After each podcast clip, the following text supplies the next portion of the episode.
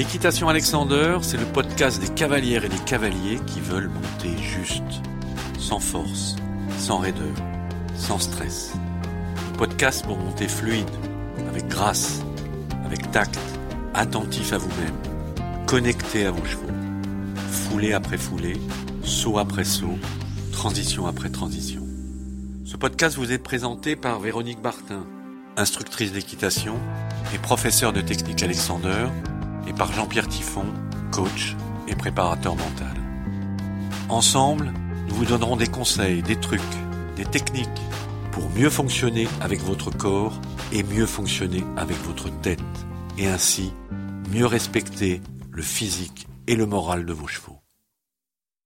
L'équitation Alexander m'a permis de prendre conscience de mon corps, de comment fonctionne mon corps, et finalement ça me sert tous les jours, pas qu'à cheval, dans mon quotidien. Je me rends compte de tous mes gestes, de la façon dont je les fais, de la façon dont je me tiens.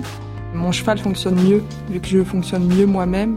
Moi, avec Véronique Bertin, j'ai pris conscience d'avoir la possibilité de stopper mon action dans le mouvement, à cheval, afin de prendre du recul sur la situation pour trouver une solution adéquate. La puissance de mon dos, je me rends compte que c'est, il est hyper puissant, que je peux arrêter un cheval rien qu'avec mon dos. Quand une émotion m'arrive, te prendre un petit peu de recul sur les choses et réagir différemment. À mon sens, l'équitation Alexander est l'école de la perfection. Et maintenant, place à cet épisode d'équitation Alexander. Le stress avant le départ, tout le monde connaît. Ça peut être à l'entrée en piste, en CSO, dans la boîte de départ en cross, ou au moment de la détente avant une épreuve de dressage. C'est un moment clé pour les cavaliers de concours. Un cavalier de concours peut tout perdre à ce moment-là.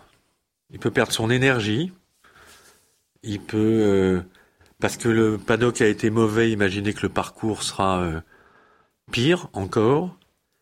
Il peut avoir peur euh, d'oublier son tracé, il peut regarder un obstacle du CSO qui lui a fait peur et que tout le monde a touché, observé, regardé au moment de la détente et au moment de la reconnaissance. Il peut euh, avoir une boule au ventre. Enfin, plein de situations arrivent.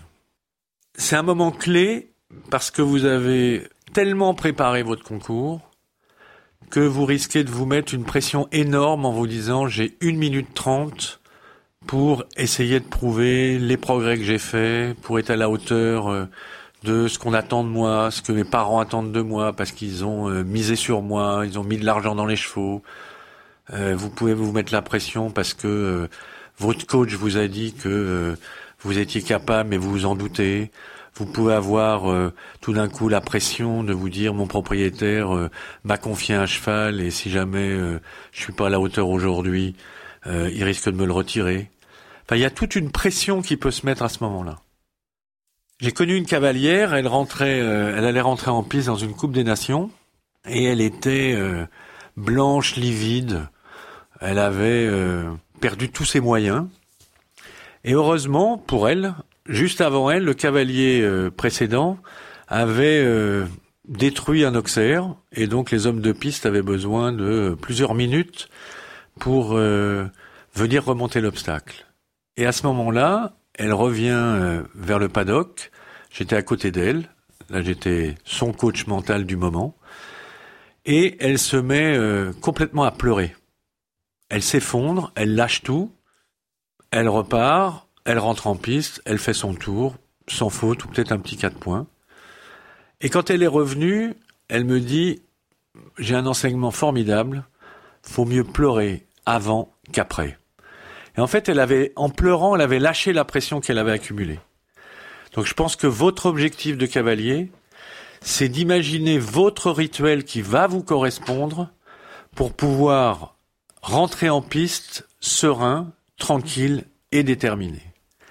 Alors ce rituel, il va dépendre de chacun de vous. Il va falloir que vous l'imaginiez. Ça va dépendre de votre personnalité. Est-ce que vous êtes introverti ou extraverti?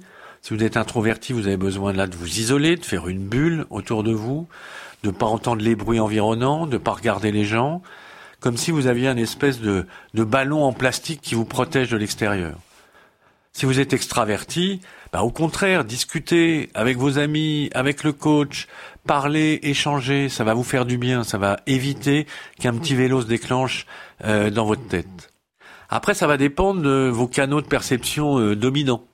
Si vous êtes visuel, eh ben, fixez-vous, regardez des choses qui vous euh, tranquillisent.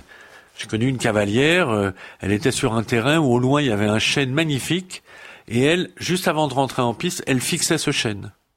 Si vous êtes euh, kinesthésique, vous avez peut-être besoin euh, euh, de vous frotter les mains, de caresser votre cheval, éventuellement de frotter assez vigoureusement votre nuque, parce que là, ça redonne de l'énergie.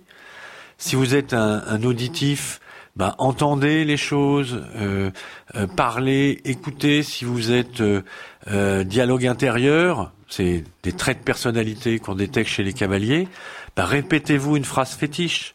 Je connais une cavalière, quand elle rentrait en piste, elle se disait mon galop, mon galop, mon galop.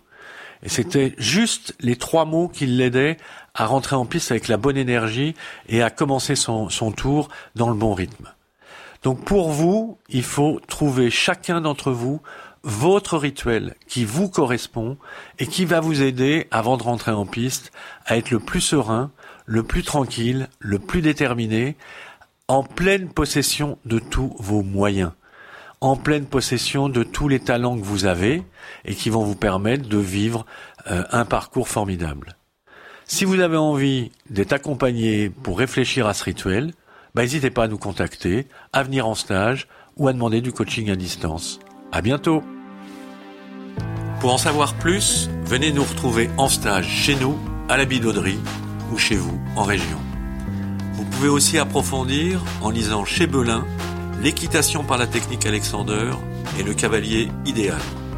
Vous pouvez nous retrouver sur notre site méthodealexander.com, sur les réseaux sociaux, la page Facebook Méthode Alexander, Instagram Équitation Alexander et la chaîne YouTube Équitation Alexander. Un dernier mot pour finir, un cavalier bien dans son corps et bien dans sa tête, c'est un cheval bien dans sa peau. Le podcast Méthode Alexander, une production Éclat Agency.